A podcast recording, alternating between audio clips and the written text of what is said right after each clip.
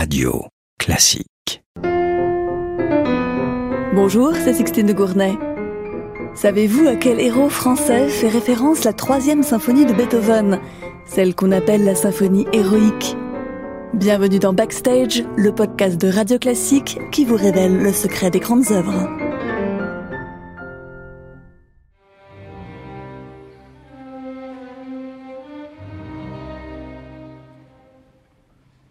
Nous sommes en 1802. La situation de Beethoven est dramatique. Il est en train de devenir sourd. À l'époque, il n'existe pas d'appareil auditif performant. Le compositeur est donc face à une infirmité qui ne pourra que s'aggraver avec le temps. Bien sûr, dans un premier temps, Beethoven est désespéré.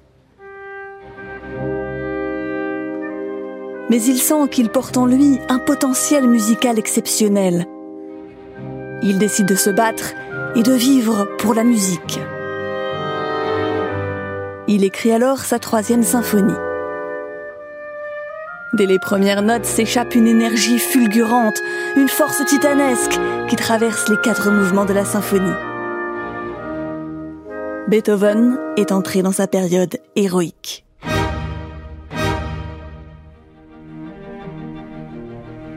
Mais le compositeur est-il le seul héros de sa symphonie?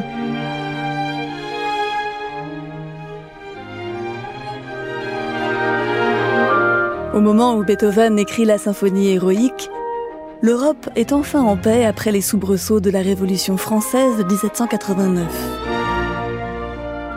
L'Autriche avait alors envoyé son armée pour soutenir la reine de France, Marie-Antoinette, princesse autrichienne, mais surtout parce qu'elle craignait de voir se répandre les idées révolutionnaires. Or Beethoven, lui, est un fervent admirateur de ces idées libertaires. La République et le suffrage universel lui paraissent les meilleurs moyens pour que le peuple puisse enfin disposer de lui-même. Et pour l'idéaliste Beethoven, la liberté, c'est la clé du bonheur.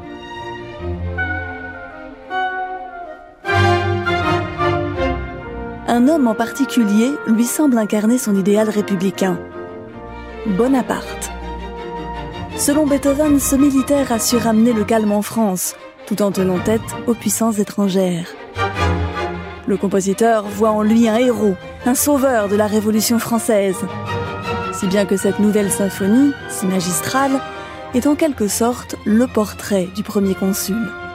Et en tête de sa partition, Beethoven écrit Bonaparte.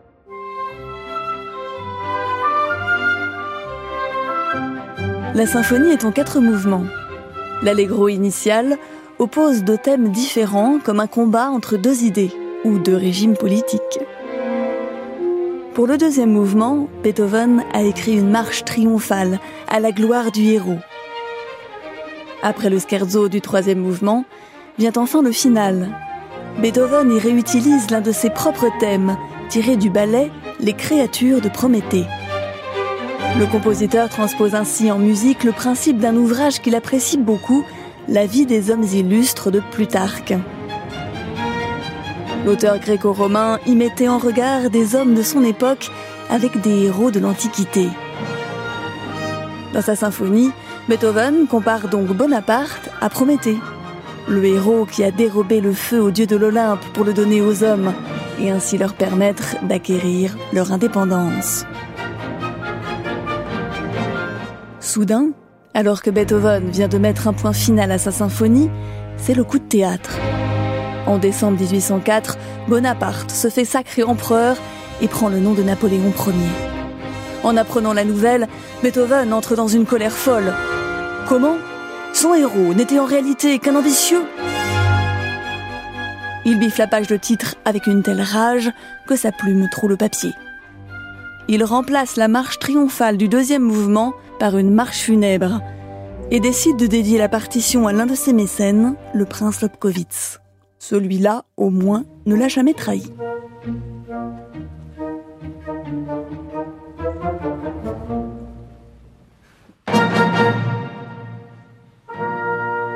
La symphonie est créée au printemps suivant à Vienne. Le public est dérouté et la critique juge l'œuvre assommante, interminable et décousue. Un homme pourtant décèle le génie. Le prince Louis-Ferdinand de Prusse. Il fait jouer trois fois cette symphonie à Vienne. Celui qui apprécie le plus cette œuvre à la gloire des principes républicains est donc un membre de l'aristocratie. Quelle ironie. Il faut reconnaître que la symphonie héroïque avait de quoi surprendre son époque.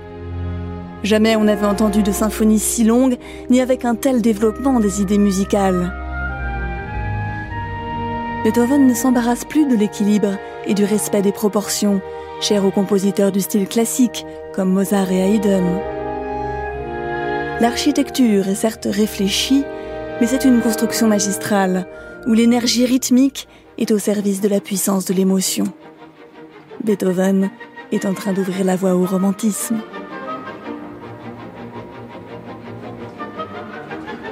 En 1806, le compositeur fait éditer sa partition.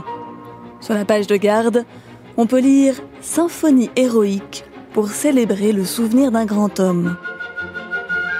Beethoven n'a pas pardonné à Napoléon. Pourtant, il ne s'était pas trompé en voyant dans ce Corse un héros, un homme capable de forger lui-même son destin. Mais n'était-ce pas le miroir de sa propre volonté? Franchir tous les obstacles pour apporter le feu aux hommes et leur ouvrir un avenir différent. C'est bien le but que Beethoven, Prométhée de l'art, a poursuivi toute sa vie.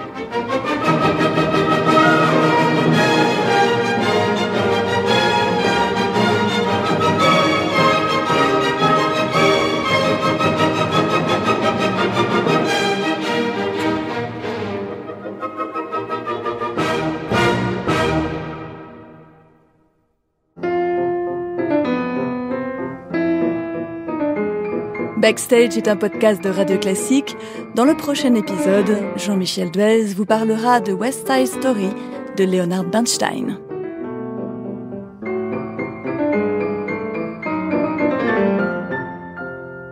Radio Classique